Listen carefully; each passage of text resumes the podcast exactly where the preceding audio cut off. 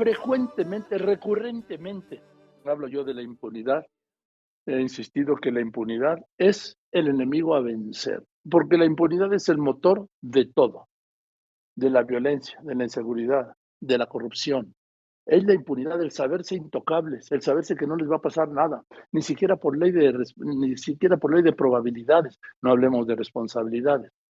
Y le aprecio mucho a Edna Jaime, que es la fundadora y director general de México Evalúa, que bueno, amiga de este espacio, amiga mía personal, y que haya aceptado estar hoy aquí otra vez, porque hablando de impunidad, acabas de presentar en México Evalúa, Edna, muy buenas tardes, gracias por contestarme, un estudio que retrata qué es la impunidad en México, pero va mucho más allá de lo que cualquiera pudiéramos imaginar. La cifra es devastadora. Edna, buenas tardes. ¿Cómo estás, Joaquín? Me da mucho gusto saludarte. Sí, justamente esta mañana presentamos la novena edición de un estudio que llamamos Hallazgos. Hallazgos, eh, pues es una evaluación de nuestro sistema de justicia penal. Imagínate, hace nueve años arrancamos cuando teníamos esta enorme promesa de transformación de la justicia. Hay que recordar que en 2008 se promovió una reforma importantísima para darle a nuestro sistema de justicia dos cosas.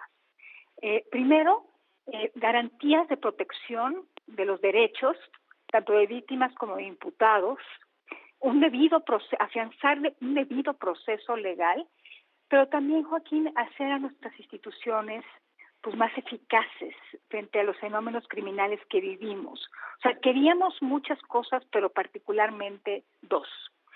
Eh, empezamos esta evaluación con la implementación y ahorita queremos ver si avanzamos o no avanzamos.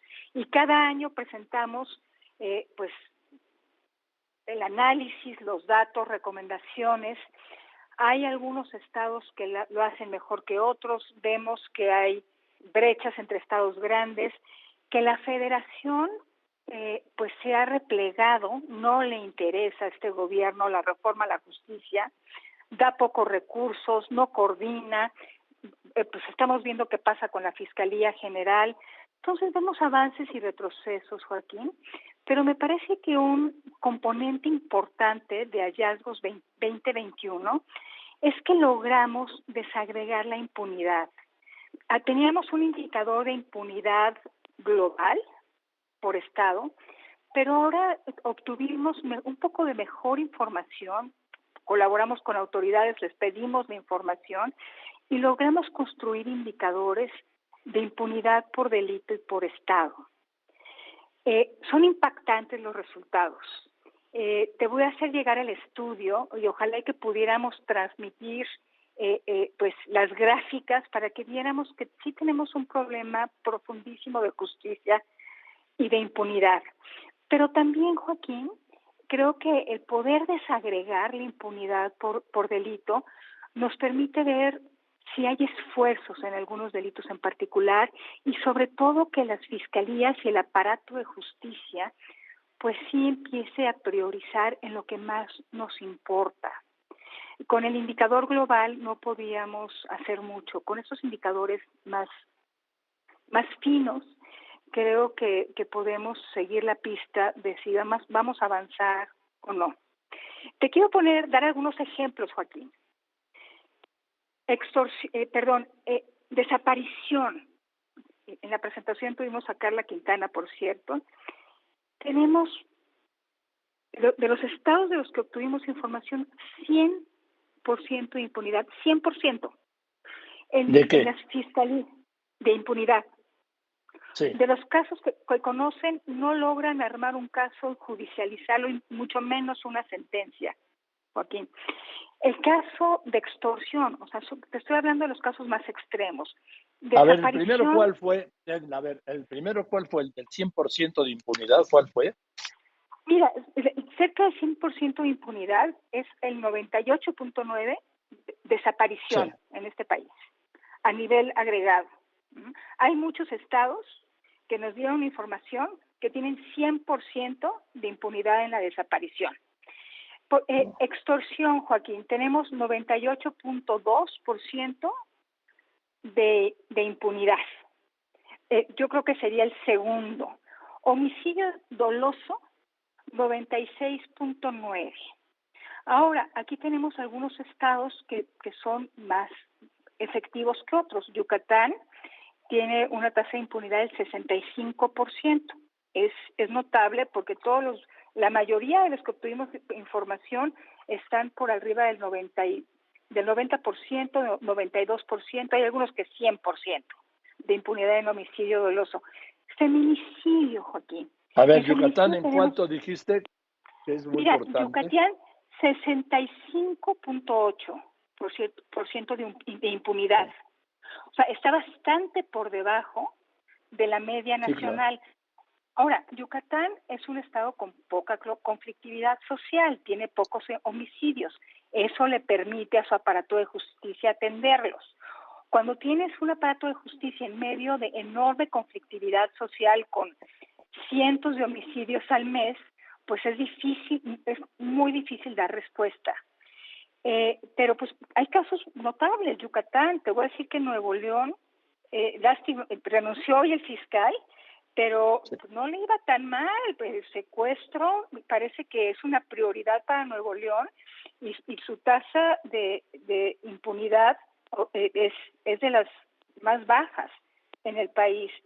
Entonces, me parece que ahora con estas gráficas y con esta medición, pues tenemos más detalle de este fenómeno que, como tú dices, nos carcome, es el origen de muchos otros, eh, porque si un delito y una infracción grave no se sanciona, el Estado mexicano pierde capacidad de disuasión. El Estado mexicano, si no responde, es como si no existiera. Y entonces por eso vemos que se multiplica la conflictividad, se multiplican delitos de alto impacto. Por eso es tan importante que haya respuesta por parte de las autoridades. Y me parece también relevante que tengamos estos indicadores, Joaquín, porque llevamos años desde que impulsamos la reforma a la Fiscalía que sirva. Un componente era un plan de persecución penal estratégico o la priorización, que, no, que nuestros pocos recursos se pongan donde más nos afecta y que encontremos otras salidas a delitos de muy bajo impacto. Y vemos que las fiscalías no necesariamente tienen este, esta priorización, que atienden de todo de manera desordenada y, y, sí necesitamos que los recursos con que se cuentan se vaya a redes criminales complejas, a criminalidad compleja, porque si no nos va a seguir azotando y nos va a seguir costando mucho, Joaquín. A ver. Entonces, estos dime. Eh, aquí veo dos delitos terribles, sí. El de la violación, 96,4% de impunidad. Y el de Sí. la extorsión, 98.2%. Y relaciono el, el de la violación de 96.4% de impunidad con el 98.2% de la impunidad de la violencia familiar. ¿Por qué? Porque son delitos, además, tiene un agravante, Edna, que son delitos sobre todo la violencia familiar y la violación, que hay una cifra negra enorme porque no se denuncian. A ver, querido Joaquín, estamos hablando de, de impunidad o efectividad, que es el otro lado de la moneda, sobre un 9% de, de, del total de delitos que se cometen, un 9% se, de, se denuncian. Esto es lo que conoce la autoridad y estos números reflejan eh, eh, si se resuelve o no se resuelve ese 9% que, que se denuncia. La cifra negra es de más de 90%. Imagínate si se denunciara más, se nos colapsa el sistema por completo. De, violencia familiar se, se, denuncia muy poco, violación se denuncia muy poco, la cifra negra es enorme. ¿Qué te puedo decirles de la extorsión? La extorsión se denuncia muy poco porque hay miedo en la, a denunciar. Entonces, eh, eh, esto, esto nos habla de que tenemos pues una capacidad limitada, muy limitada, y de que de alguna manera porque no quiero generalizar porque hay estados que sí están haciendo su chamba y muy bien, pero la federación olvidó este tema, Joaquín. Y sí necesitamos una coordinación eh, eh, pues, eh, desde la federación, más recursos. Por supuesto que los estados deben de tener sus propias fuentes de financiamiento, pero necesitamos mucho, invertir mucho más. Decirte que lo que va de esta administración no se, no se ha invertido más, es, es marginal 0.07, lo que se incrementó en los recursos invertidos al sistema de, justicia en su conjunto. Y entonces yo concluyo que el Estado se debilita a sí mismo, Joaquín. Estamos viendo que, la capacidad del fuego del crimen, etcétera, y el Estado mexicano no invierte en sí mismo. Está ocupado en otras cosas. Y por eso es que se abre el espacio con instituciones tan débiles a la militarización. Entonces estamos en una enorme trampa, Joaquín, donde queremos que las Fuerzas Armadas regresen a sus funciones, pero no estamos invirtiendo en la construcción de capacidades de Estado.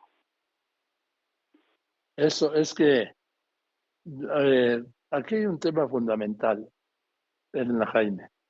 Bueno, pasando de la impunidad, que es el motor de todo, has hablado de la participación de las Fuerzas Armadas, pero pues es que si tú preguntas, ante el clima de inseguridad y violencia que hay, la mayoría abrumadora de mexicanos está de acuerdo en que el ejército y la marina estén participando en labores de seguridad pública, porque no hay más, Edna.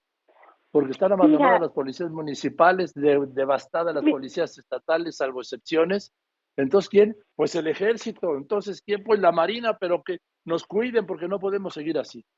A ver, este querido Joaquín, pero ¿cuánto tiempo llevamos con las Fuerzas ah, Armadas participando en tareas de seguridad? Y, salvo en casos muy extremos de violencia ya, de plazas con mucha violencia, pues no, no, no ha bajado el homicidio, no se han resuelto delitos de alto impacto, este, yo te voy a decir, el patrullaje que realiza la Guardia Nacional, pues tendrá alguna capacidad de disuasión, pero no, no ha cambiado nuestra realidad, Joaquín, no la ha cambiado. La violencia sigue altísima y entonces eh, creo que yo creo que es, es, es una falsa disyuntiva. O sea, las Fuerzas Armadas no nos van a regresar la seguridad porque no su función, no están entrenadas para eso no están, no están entrenadas para tener contacto cercano con, con el ciudadano, no están entrenadas para cuidar al ciudadano, están entrenadas para cuidar la integridad de la nación y de las instituciones. Entonces, yo creo que han cumplido un papel muy importante dado nuestro déficit, no teníamos alternativa, pero no es la solución. Eh, nos, nos engañamos, creamos, creamos una fantasía. Lo que necesitamos hacer es, es invertir de manera muy importante en nuestras instituciones civiles, porque además es la ruta para construir un Estado democrático de derecho. La otra vía, quién sabe qué construye, no una democracia. Joaquín. En fin. Edna, ¿dónde podemos bajar tu estudio? ¿O ya se puede bajar o todavía no? Ya está, tenemos el resumen ejecutivo. Eh, eh, está el, el, la página de eh, Internet de México Evalúa, www.mexicoevalúa.org. Los invito a consultarlo, información importante que además eh, pues queremos que genere entendimiento y conciencia, no solamente como insumos para los operadores, sino para los ciudadanos. Esto es lo que necesitamos construir, no hay vías cortas, entonces mejor nos arremangamos la camisa y le empezamos a entrar a los temas difíciles que como te decía es construir una democracia que funcione para todos nosotros. Gracias, querida Edna, te mando un abrazo, muchas gracias. Gracias por Yo también a ti, querido los datos. Que estés muy bien, le recuerdo. Edna Jaime, la fundadora y directora general de México Evalúa. El documento este sobre la impunidad lo puede encontrar en mexicoevalúa.org. Ahí está.